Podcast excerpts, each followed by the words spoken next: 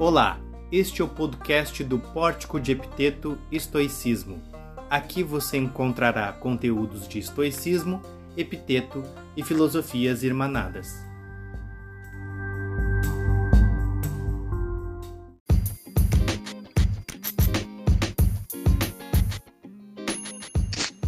Olá, eu sou o Carlos Enéas e esse é mais um episódio do podcast do Pórtico de Epiteto. Neste episódio pretendo tratar de um tema que é muito moderno, mas como veremos também muito antigo. A saber, da relação entre gênero e educação. Para tanto, recorreremos ao pensamento e às opiniões do filósofo estoico Caio Mussônio Rufo. Mussônio Rufo foi um filósofo estoico romano do século I que viveu sob os governos de Nero e de alguns outros imperadores flavianos.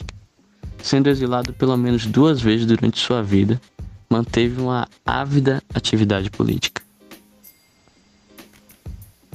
Mussoni era bastante conhecido e influente durante a sua vida, ainda que atualmente seja praticamente desconhecido. No entanto, uma de suas opiniões chamou a atenção de alguns filósofos e comentadores contemporâneos, qual seja a sua defesa da igualdade de gênero no tema da educação. Para Mussônio, as mulheres também devem estudar filosofia, isto é, elas também devem ser instruídas nos princípios filosóficos. Mussônio dedica pelo menos duas das suas 21 diatribes a este tema. A seguir, pretendo lhes apresentar alguns argumentos utilizados por Mussônio na sua diatribe 3 para defender tal tese. Mussônio, no encontro com alguém, defende que as mulheres também devem filosofar pois, segundo ele, as mulheres também receberam dos deuses a mesma razão que os homens, o mesmo intelecto, poderíamos dizer. Razão esta que usamos uns com os outros e que, através da qual julgamos as coisas boas ou más, certas ou erradas. Para Mussônio, o feminino, ou as mulheres, tem os mesmos sentidos, ásteses, e as mesmas partes do corpo, exceto, é claro, as partes íntimas. E o mais importante, para ele, o desejo e a familiaridade naturais para com a virtude não surgem somente nos homens, pois as mulheres não estão menos dispostas que os homens para se satisfazer com ações corretas e justas, para e para rejeitar o oposto disso. Ou seja, tanto mulheres quanto homens têm um desejo e uma familiaridade naturais para com a virtude. E, tanto mulheres quanto homens se satisfazem naturalmente com ações corretas e justas e rejeitam o oposto disso. Isso não quer dizer que tanto mulheres e homens rejeitem de fato o vício e acatem a virtude mas todos ambos têm uma tendência natural para isso. E é um, algo que ele acaba, que ele uh, lucubra na sua diatribe número 2.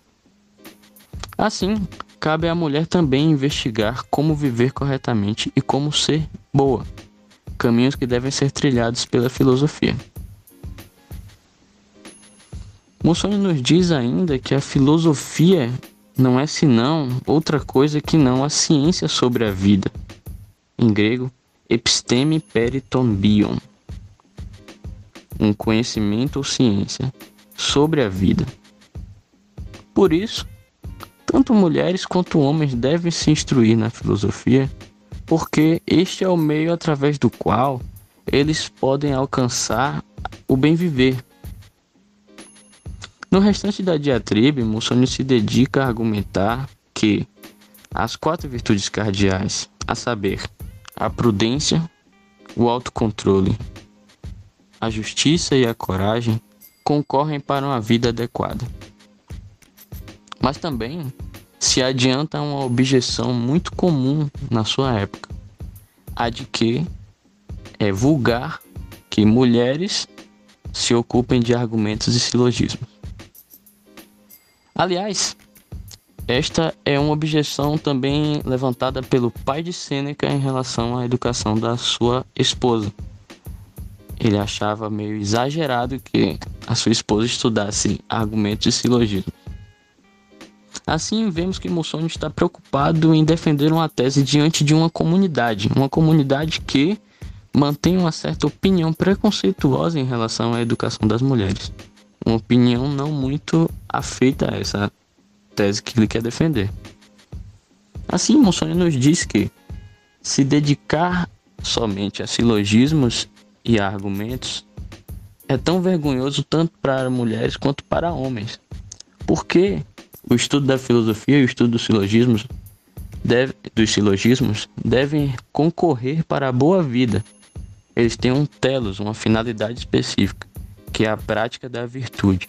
Assim, tanto mulheres e homens que se dediquem exclusivamente a entender e exercitar-se em silogismos e em argumentos uh, estão igualmente fazendo algo vergonhoso, porque eles deveriam estar aplicando esses conhecimentos na sua vida. Essa opinião mussoniana, pelo que acabamos de dizer, não era algo comum na sua época. Portanto, Mussoni não está aqui fazendo parte ou sendo um exemplo de uma cultura bastante difundida. Ele está, na verdade, sendo um vanguardista nesse sentido.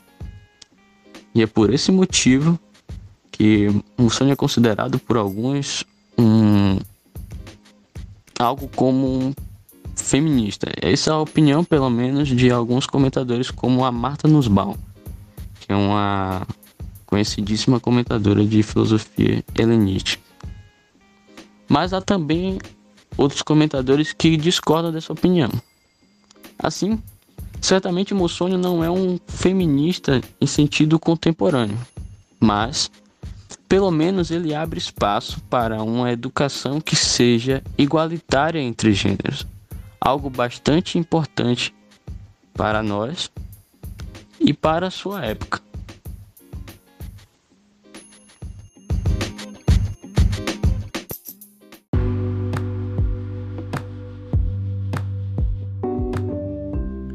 Chegamos ao final de mais um episódio do nosso podcast.